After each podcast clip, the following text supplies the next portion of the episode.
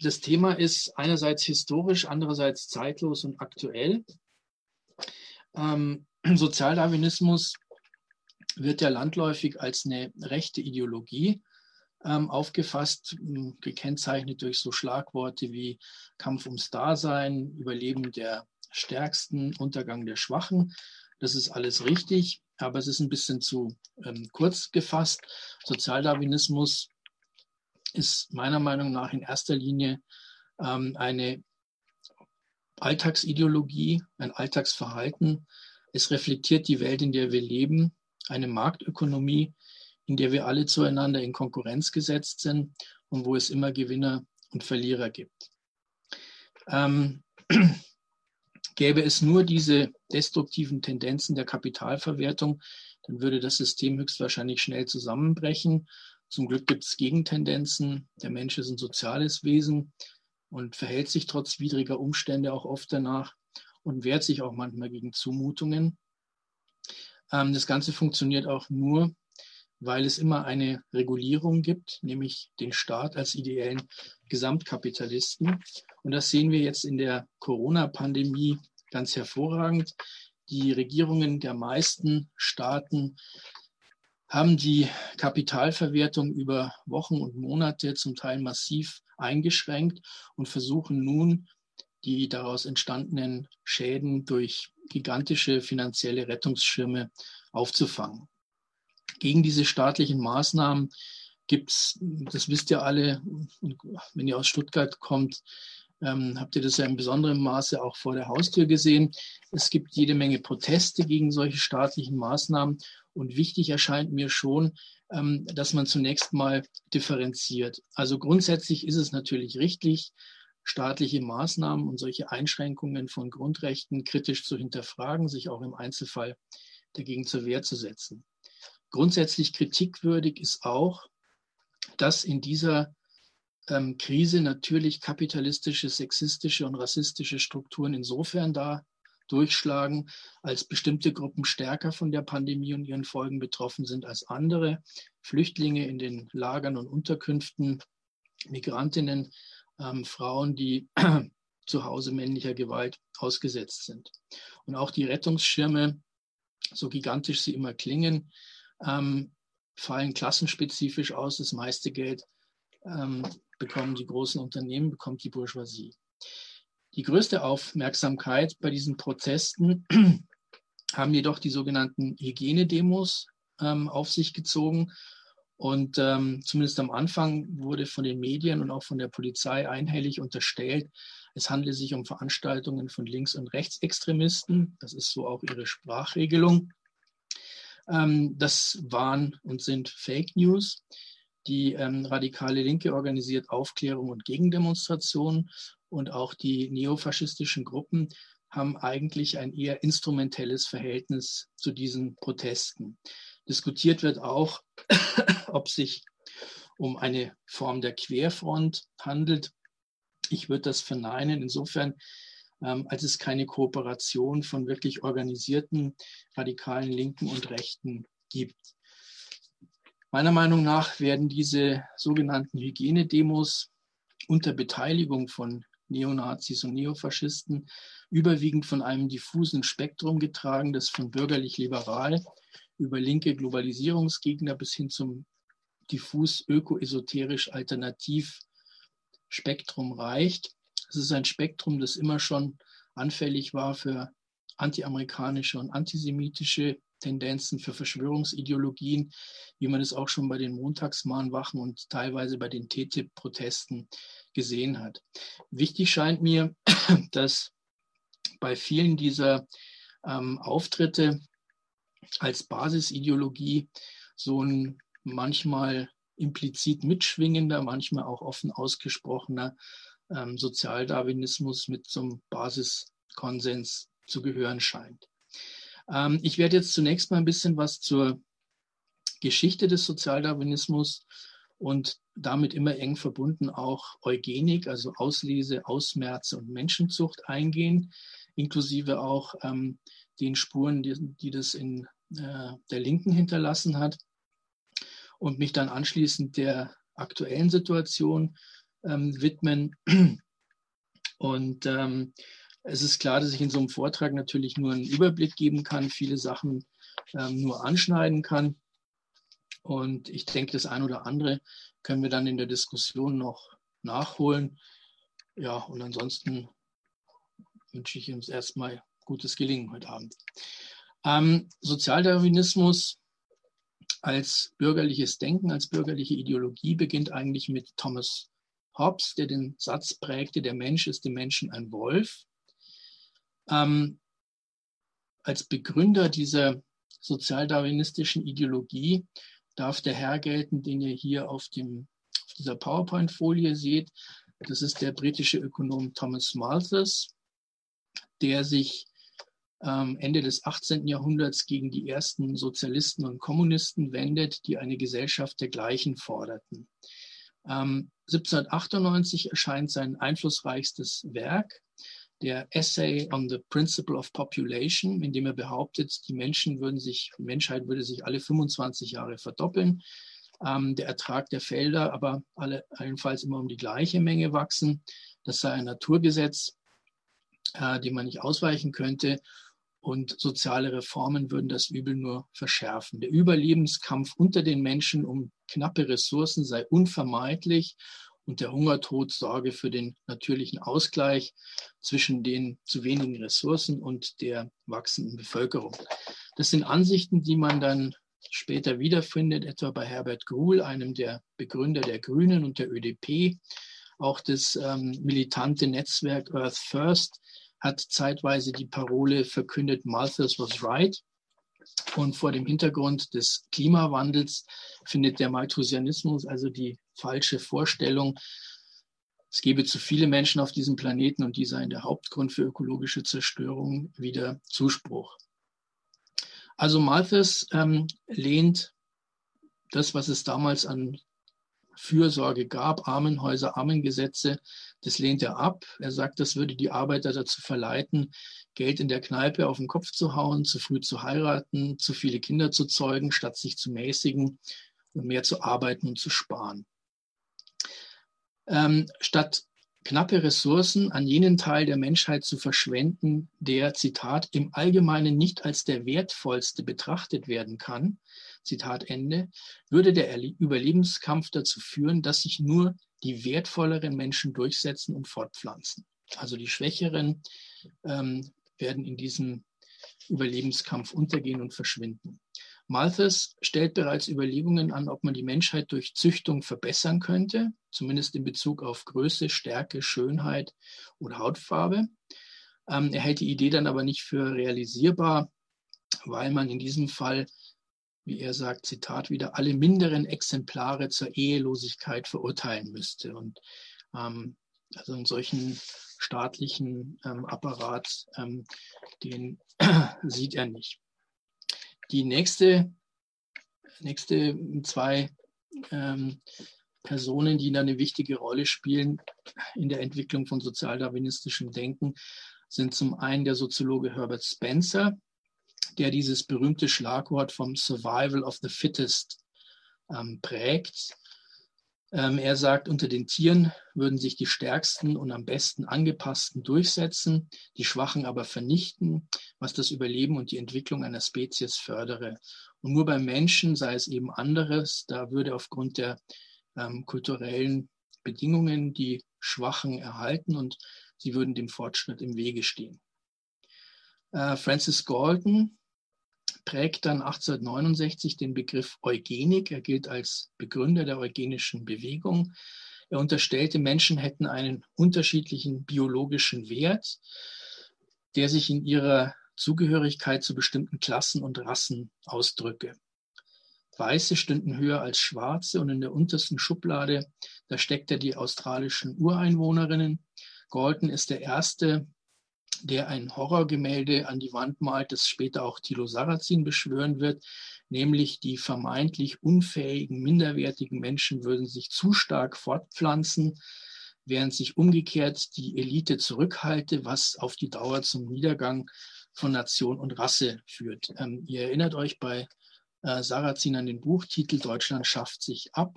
Das ist der Gedankengang, den der Galton da entwickelt und der bei ähm, ähm, Sarrazin da eben wieder aufscheint. Die Ideen von Malthus und von Galton haben einen entscheidenden Einfluss auf Charles Darwin. Ähm, für Darwin stand fest, dass Männer klüger und mutiger als Frauen seien und dass sie mehr Energie hätten als Frauen. Er war überzeugt davon, dass die weißen Kulturvölker Europas auf der Stufenleiter der Evolution ganz oben stünden. Die Schwarzen waren in seinen Augen eine niedrigere Menschenart und die wilden, sogenannten wilden Rassen, von denen er dann spricht, äh, die würden sich ganz unten auf dieser Leiter befinden. Und zum Wohle des Fortschritts der Evolution würde der Stärkere immer den Schwächeren auslöschen.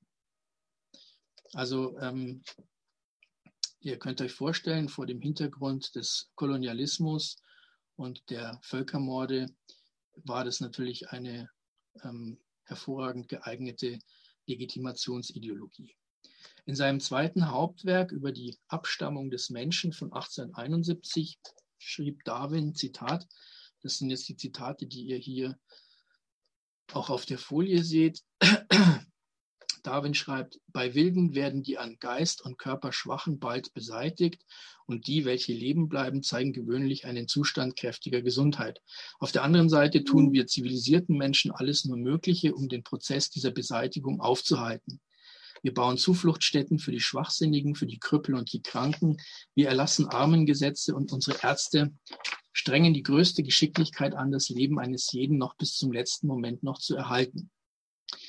Ähm, Darwin sieht es kritisch. Ähm, er spricht auch schon das Thema Impfung an und sagt, ähm, früher seien wegen ihrer schwachen Konstitution Tausende den Pocken erlegen, die äh, nun überleben würden dank der Impfungen. Und die Folge ist, Zitat, Hierdurch geschieht es, dass auch die schwächeren Glieder der zivilisierten Gesellschaft ihre Art fortpflanzen. Niemand, welcher der Zucht domestizierter Tiere seine Aufmerksamkeit gewidmet hat, wird daran zweifeln, dass dies für die Rasse des Menschen im höchsten Grade schädlich sein muss. Diese Argumentation, ähm, man würde mit dem Impfen der Natur ins Handwerk pfuschen, die sonst dafür sorgt, dass die Minderwertigen ausgemerzt werden, die der Darwin hier formuliert, findet sich dann ähm, in den Auseinandersetzungen um Impfen am Ende des 19. Jahrhunderts in ähm, Teil der Impfgegnerszene wieder. Ähm, man kann jetzt dem Darwin zugute halten, dass er, wie auch bei anderen ähm, Themen, so ein bisschen ambivalent ist und diese Position sofort wieder einschränkt, weil er dann sagt, na ja, ähm, es ist zwar irgendwie für den Fortschritt schlecht einerseits, aber andererseits sollten wir doch den Schwächeren helfen. Und zwar deswegen, wenn wir das nicht tun, dann würde, würden wir unsere wertvollen sozialen Instinkte beschädigen und damit möglicherweise auch ähm, den evolutionären Fortschritt behindern. Also ähm, er ist da so hin und her gerissen. Und ähm, ich glaube, was das jetzt schon mal gut zeigt, ist, dass es eine enge Verknüpfung gibt zwischen der sozialdarwinistischen Ideologie, also der Vorstellung, es gibt angeboren höher und minderwertige Menschen, auch angeboren höher und minderwertige Geschlechter, sogenannte Rassen. Äh, und auf der anderen Seite der Vorstellung, da müsste man doch versuchen, irgendwie gesellschaftlich, staatlich eingreifen in diesen ähm, ungesteuerten Prozess von Sexualität und Fortpflanzung, um am Ende wie bei der Tierzucht ein besseres Ergebnis zu erzielen. Ihr habt gesehen schon, der Malthus ähm, 1798 denkt darüber nach. Und ähm, Galton, der eben den Begriff der Eugenik prägt, ist ähm, einer der ersten, der eine sogenannte positive Eugenik fordert, der Staat soll die Fortpflanzung vermeintlich hochwertiger Menschen, also von mhm. Familien der Ober- und Mittelschicht, ähm, finanziell fördern. Ähnlich argumentiert auch Ernst Heckel, ein Zoologieprofessor aus Jena, der bedauert, dass die natürliche Züchtung durch den Kampf ums Dasein planlos verlaufe. Ähm, Heckel wollte deshalb die Fortpflanzung nicht mehr dem freien Spiel der Kräfte überlassen, sondern fordert eine künstliche Auswahl und Züchtung von Menschen.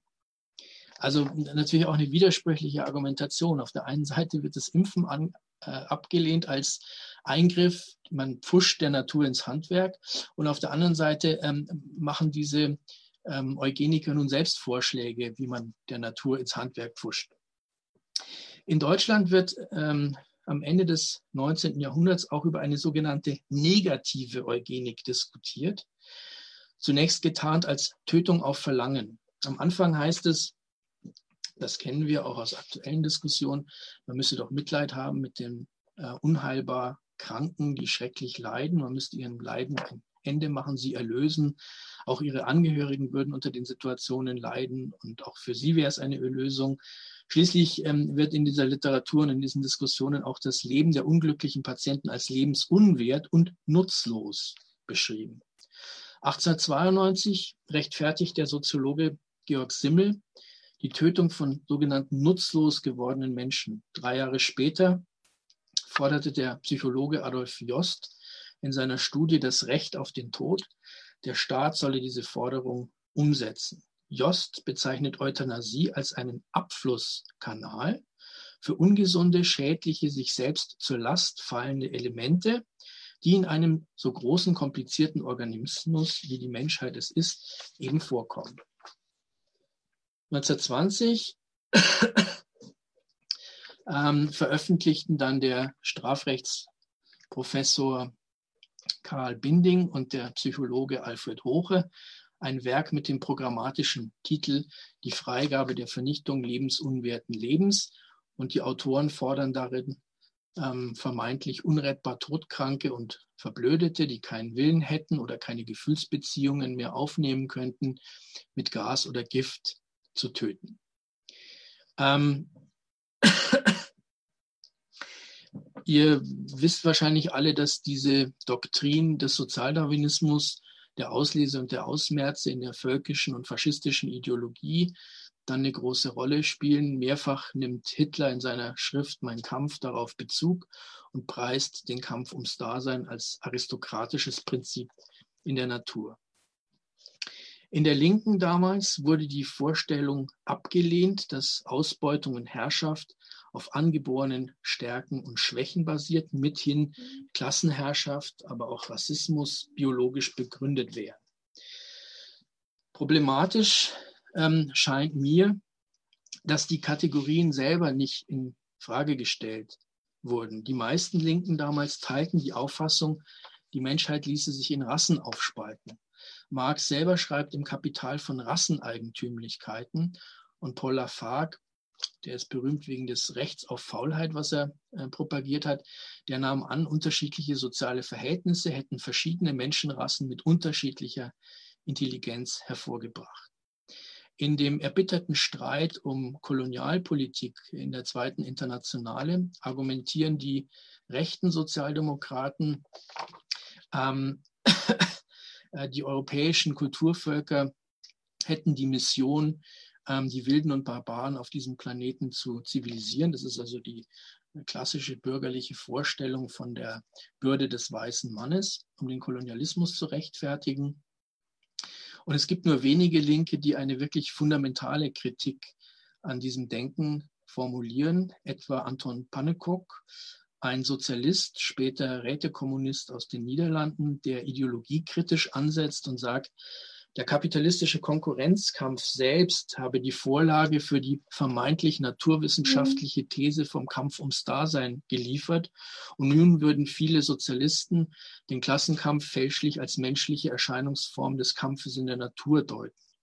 Der Darwinismus sei aber eine Waffe der Bourgeoisie, die sich gegen den Sozialismus richte, warnte Pannekock und linke Aneignungsversuche hätten dieselbe faule Wurzel wie jene der Bourgeois-Darwinisten.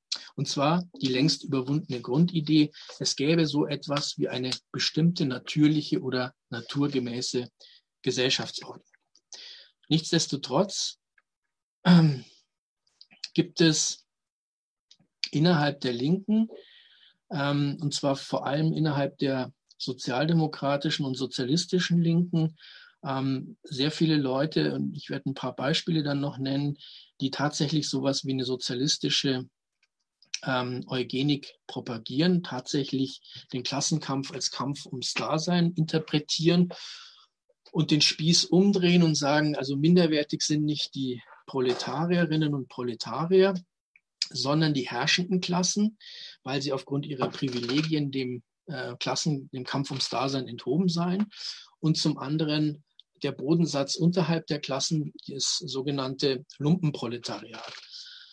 Und dazu äh, kommen Vorstellungen, die ähm, diese sozialistischen Eugeniker von den Bürgerlichen übernehmen, nämlich die Vorstellung von einer Degeneration der Menschheit, also dass die modernen Errungenschaften dazu führen, dass sich Minderwertige stärker fortpflanzen können. Und die Lösung wäre eben eine bewusste eugenische Partnerwahl, notfalls mit Zwang.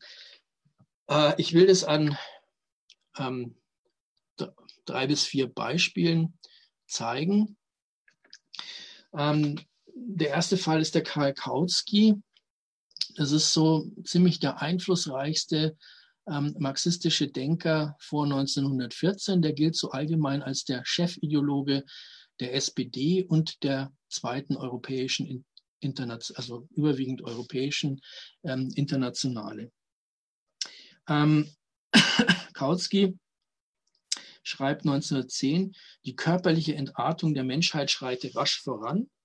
Schuld seien die schlechten Lebensbedingungen unter dem kapitalistischen Regime. Das ist jetzt sozusagen die soziale äh, Komponente, aber auch die moderne Technik. Besonders die Medizin störe das Gleichgewicht in der Natur und mindere die Anforderungen des Kampfes ums Dasein. Sie erleichtere damit, Zitat, körperlich und geistig minderwertigen Individuen nicht bloß die Erhaltung, sondern auch die Fortpflanzung. Also ihr seht, da ist kein großer Unterschied zu bürgerlichen äh, und rechten Rassenhygienikern. Und nun äh, beschäftigt sich Kautsky mit der Frage, ja, was passiert denn in der sozialistischen Gesellschaft, ähm, wenn sich dort auch noch die Arbeits- und Lebensbedingungen verbessern und wenn alle Zugang zu einer optimalen medizinischen Versorgung haben, dann wird dieses Problem in seiner Wahrnehmung noch schlimmer, weil die natürliche Selektion komplett ausgeschaltet wird. Das heißt, er sieht die Gefahr, dass in einer sozialistischen Gesellschaft sich diese vermeintlich Minderwertigen noch stärker werden fortpflanzen können. Und als Ausweg, Zwang lehnt er ab, sieht Kautsky die soziale Kontrolle, im Sozialismus werde Rassenhygiene als soziale Pflicht gelten. Die öffentliche Meinung und die Gewissen der Beteiligten würden dafür sorgen, dass sich Leute, die sich nicht völlig gesund fühlen, beraten lassen und auf Kinder verzichten. Zitat, die Zeugung eines kranken Kindes wird dann mit ähnlichen Augen betrachtet werden wie etwa heute noch die eines unehelichen Kindes. Zitat Ende und kämen dennoch kranke Menschen zur Welt, dann würde ihr Siechtum, Zitat, nicht mehr die Schuld der sozialen Verhältnisse, sondern einzig als persönliche Schuld der Eltern erscheinen. Im Endergebnis glaubt Kautsky, werde im Sozialismus ein, Zitat, neues Geschlecht erstehen, stark und schön und lebensfreudig, wie die Helden der griechischen Heroenzeit, wie die germanischen Recken der Völkerwanderung. Zweite Beispiel, ist die Anita Augsburg, eine gefeierte Ikone des ähm, radikalen Feminismus. Und ich finde, man kann und muss ihre Courage im Kampf um Frauenrechte, ihren Einsatz gegen Antisemitismus und auch ihre Antikriegshaltung 1914 würdigen. Das alles verdient höchste Anerkennung. Aber man darf ähm, dennoch ihre rassenhygienische Orientierung nicht unter den Tisch kehren. Augsburg forderte die Legalisierung der Kindstötung und begründete das Recht der Frau, Liebespartner frei zu wählen, mit rassenhygienischen Argumenten. Das Sexualleben, so schrieb sie, solle der Erhaltung und Verbesserung der Art dienen. Die Unterdrückung der Frau führe hingegen dazu, dass die Leistungskonkurrenz, die zur Auswahl der Tüchtigsten und damit zum Gesamtfortschritt beitrage, auf die Männer beschränkt sei. Augsburg erklärte, erst die wirtschaftliche Selbstständigkeit versetze die Frau in die Lage, Zitat, ihren ureigensten Beruf, die Verbesserung der Rasse, zu erfüllen. Die individuelle Auslese durch Weibchen sichere im Tierreich im Kampf ums Überleben den Sieg der besser angepassten. Diese wissenschaftliche Erkenntnis über das Tierreich werde aber nicht auf den Menschen angewandt, bedauert Augsburg. Stattdessen werde die Frau in der patriarchalen Gesellschaft zwangsweise verheiratet. Zitat, dieses Verbrechen wider die Natur beherrscht unser ganzes Gesellschaftsleben seit Jahrtausenden und dürfte als verhängnisvollstes Agens menschlicher Rassendegeneration angesprochen werden. Frauenbefreiung ist für Augsburg deshalb der einzige Weg, um diesen Niedergang zu stoppen, die Leistungskonkurrenz voll zu entfalten und die Höherzüchtung der Menschheit zu bewerkstelligen. Zitat, der auslesende Instinkt der Frau wählt unter mehreren Bewerbern den tüchtigsten für die Vererbung wertvollsten.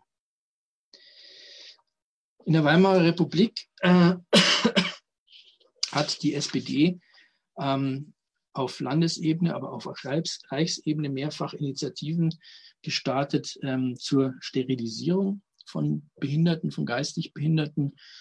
Ähm, unter anderem der Rechtsexperte Wilhelm Högner in der Reichstagsfraktion, der spätere bayerische Ministerpräsident, der einen Notstand der Gesellschaft an die Wand malte, weil geistig minderwertige und Gewohnheitsverbrecher aufgrund ihres ungezügelten Trieblebens besonders viele Nachkommen in die Welt setzten.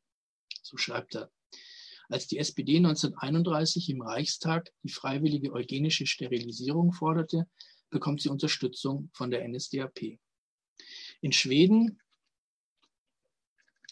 ähm, sind es vor allem Alva und Gunnar Myrdal, die für eine negative Eugenik plädieren. Alva Myrdal war Soziologin, Politikerin und Friedensnobelpreisträgerin. Gunnar Myrdal ein angesehener Ökonom.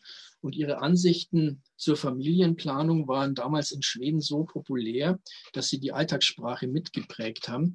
Ähm, Umstandskleider wurden als Myrdal-Kleider bezeichnet, familiengerechte Behausungen als Myrdal-Wohnungen und die Zeugung von Kindern, also der ähm, Geschlechtsverkehr, als Myrdalerei.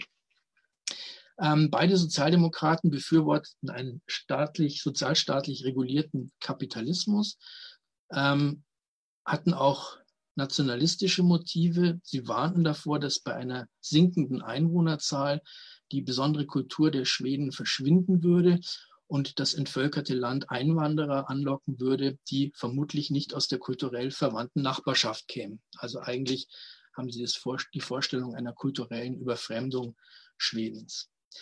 Den ersten Bestseller landete das Ehepaar 1934 mit dem Buch Krise in der Bevölkerungsfrage, in dem sie beklagten, dass die Gesellschaft überaltere und die Unterschicht zu viele Kinder in die Welt setze. Der Staat solle durch eine gezielte Sozial- und Familienpolitik einen qualitativ hochwertigen Nachwuchs fördern.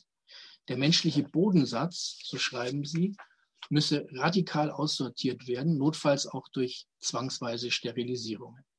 1947 ähm, publiziert Alva Myrdal ein Buch, in dem sie erneut von einer Schicht von, Zitat, Fehlerbehafteten spricht, die sich aus allen sozialen Klassen zusammensetzen und unterhalb der Klassen stünde.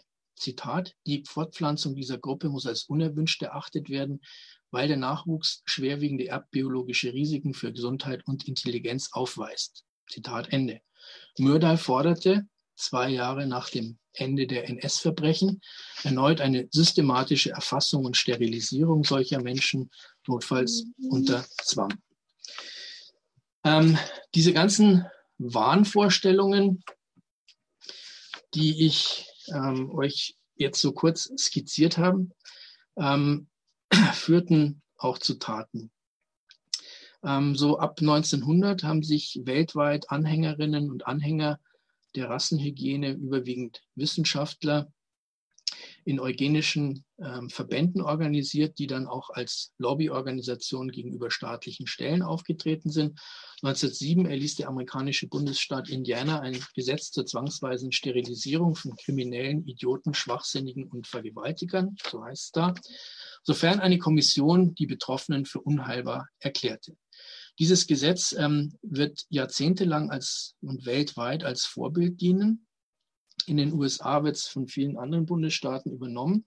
Bis 1979 wurden in den USA etwa 70.000 Menschen sterilisiert. Zuletzt etwa schätzt man 3400 Frauen der Native Americans. Und in Schweden trugen die Sozialdemokratinnen und Sozialdemokraten die Verantwortung für die ähm, Sterilisierung von etwa 60.000 Frauen bis 1975. Die deutschen Verbrechen sind im, in der Geschichte der Eugenik singulär, sowohl in Bezug auf das Ausmaß der Taten als auch diese selbst.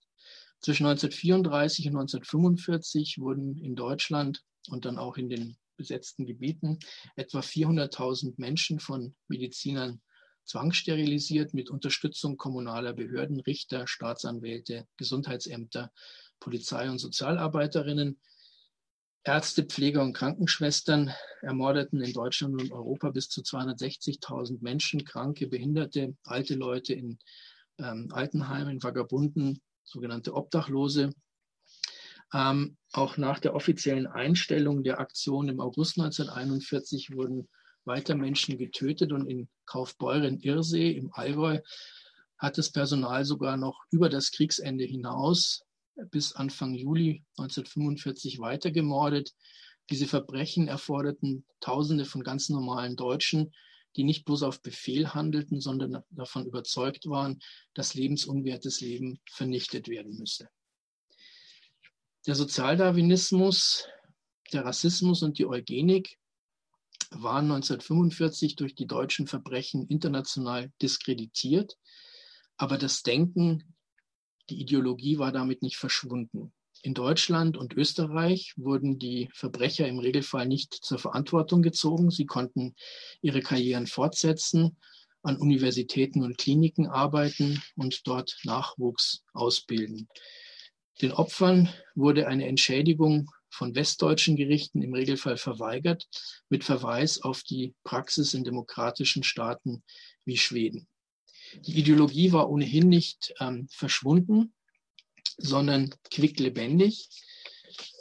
Die faschistischen Rassenhygieniker schlossen sich international zusammen, insbesondere auch mit Kollegen aus Südafrika, Verfechtern der Apartheid und der USA, den Anhängern der Segregationspolitik sowie der sogenannten neuen Rechten. Der prominenteste Vertreter dieses Spektrums war Konrad Lorenz, ähm, der auch mit einem Nobelpreisträger ähm, ausgezeichnet wurde und der in einem seiner letzten Interviews 1988 nochmal darauf hofft, dass eine Teilkatastrophe einen merklichen Prozentsatz der Menschheit ausrottet, um die Überlebenden aufzuwecken.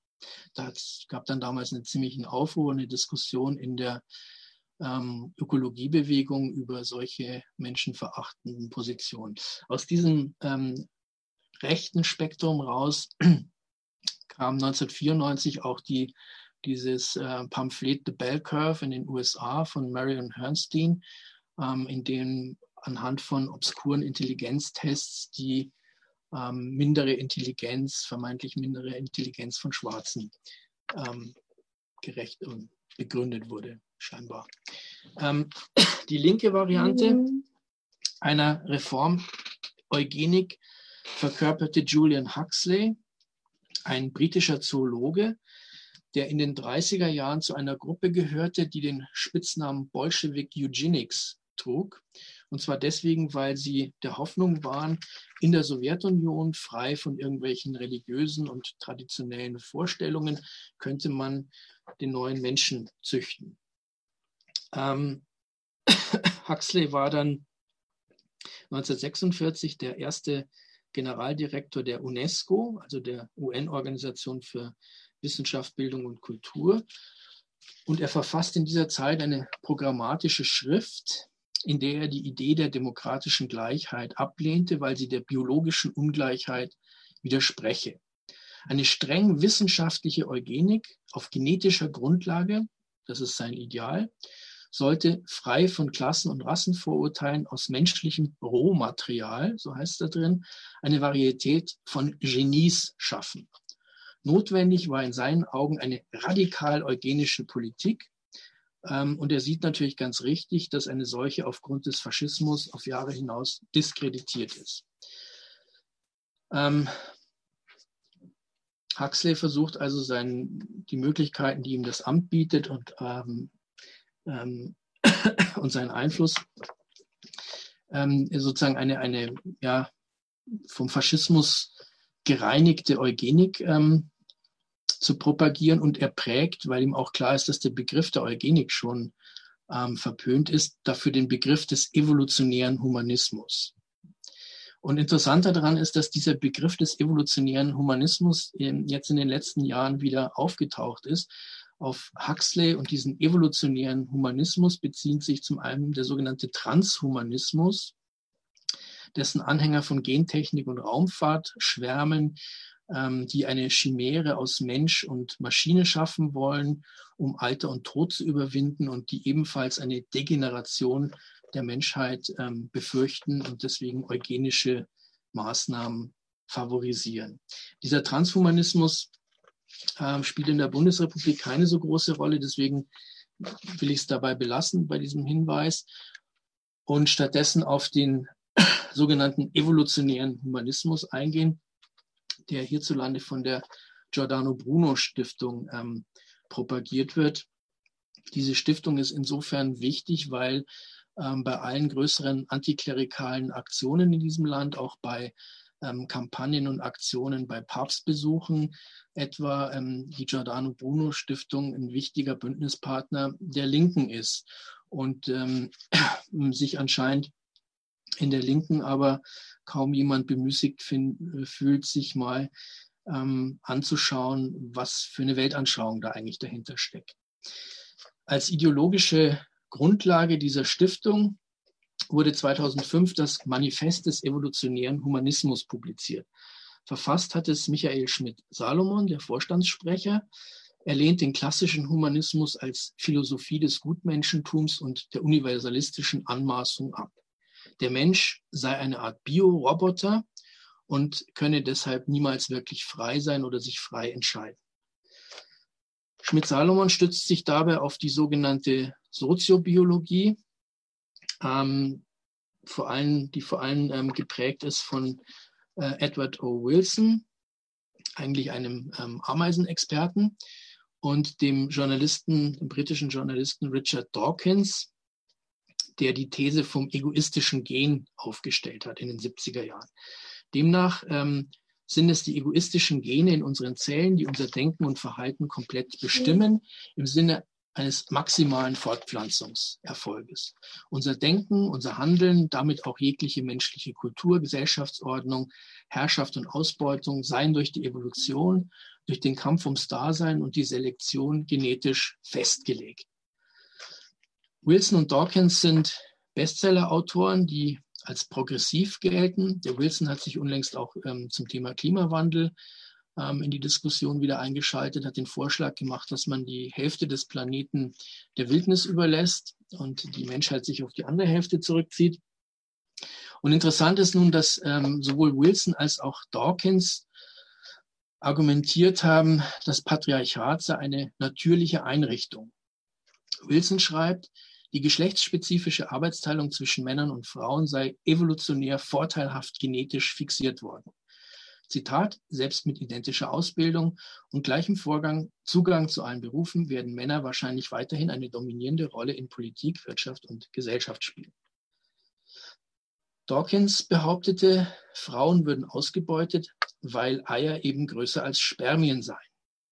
Während die männliche Samenzelle lediglich Gene zu einem Ei transportieren müsse, habe das weibliche Ei jede Menge Nahrung zu liefern.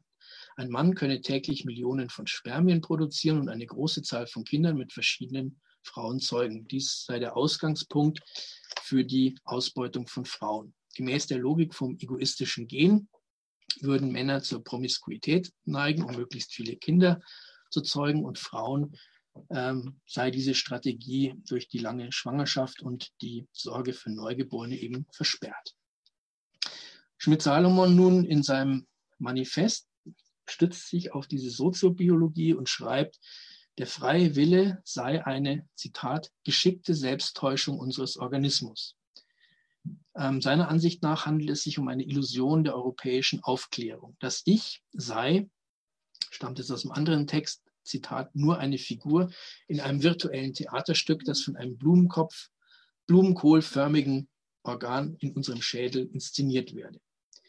Vielmehr sei Eigennutz das Grundprinzip des Lebens. Alle Organismen auf der Erde verdankten ihre Existenz, Zitat, dem eigennützigen Streben ihrer Vorfahren nach Vorteilen im Kampf um Ressourcen und genetischen Fortpflanzungserfolg.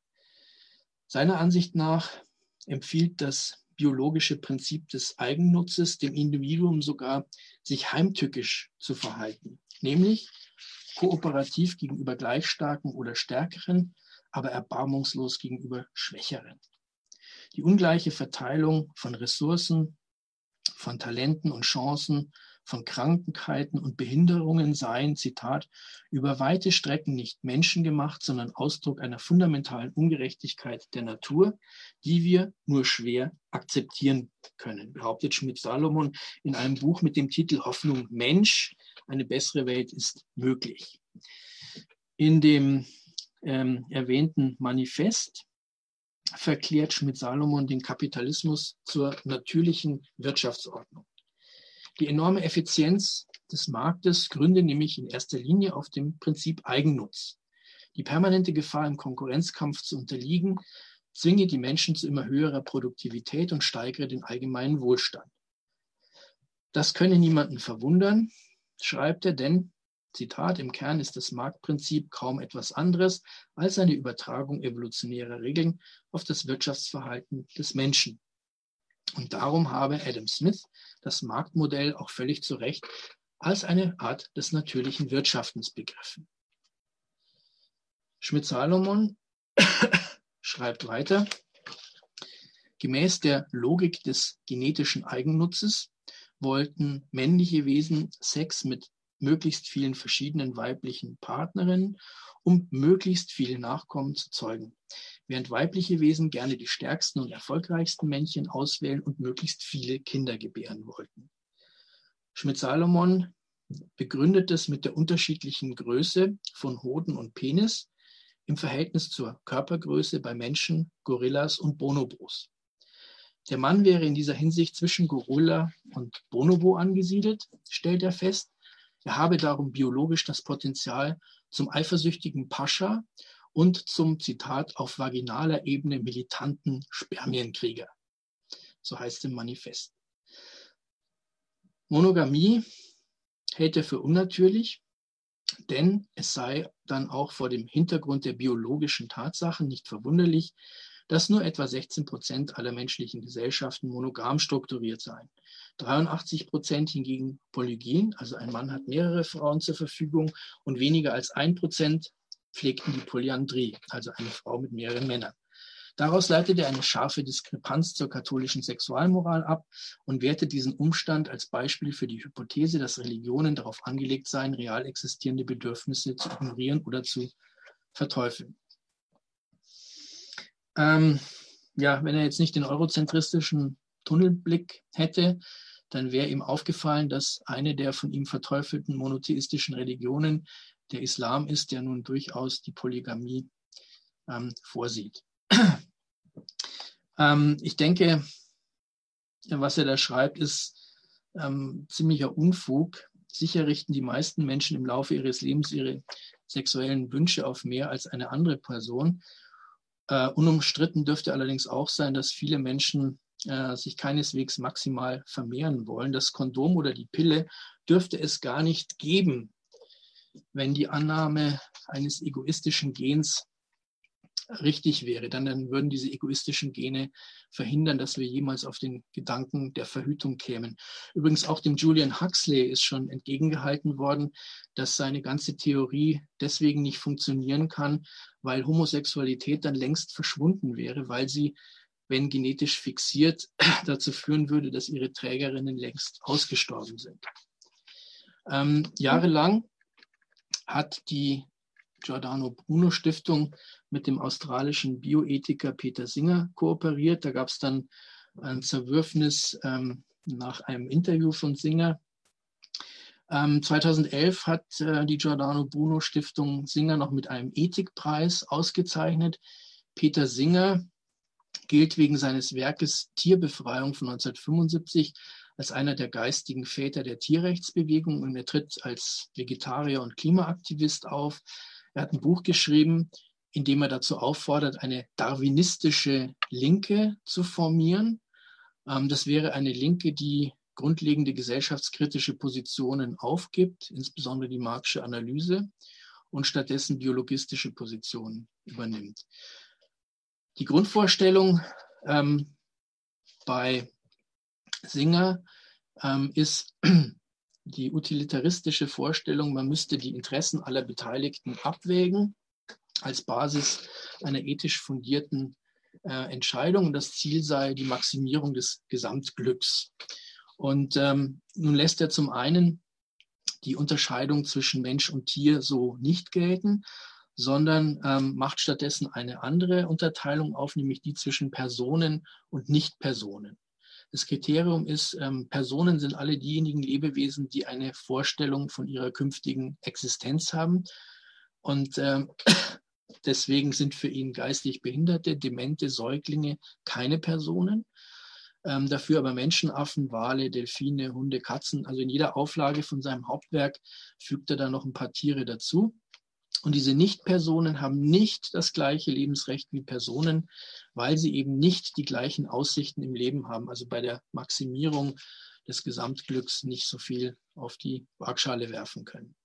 Die Tötung einer Person gegen ihren Willen ähm, läuft ihren Wünschen zuwider. Bei Nichtpersonen ist es nicht der Fall. Schnecken haben solche Wünsche nicht. Und das Gleiche gelte auch für Föten und Neugeborene, sagt ähm, Singer, sie seien in der gleichen Situation wie Schnecken. Äh, ganz unverhohlen findet sich bei Singer äh, die Kosten-Nutzen. Äh. Er verharmlost Euthanasie als Erlösung für die Betroffenen und ihre Familien. Er empfiehlt sie als Methode, um Geld zu sparen.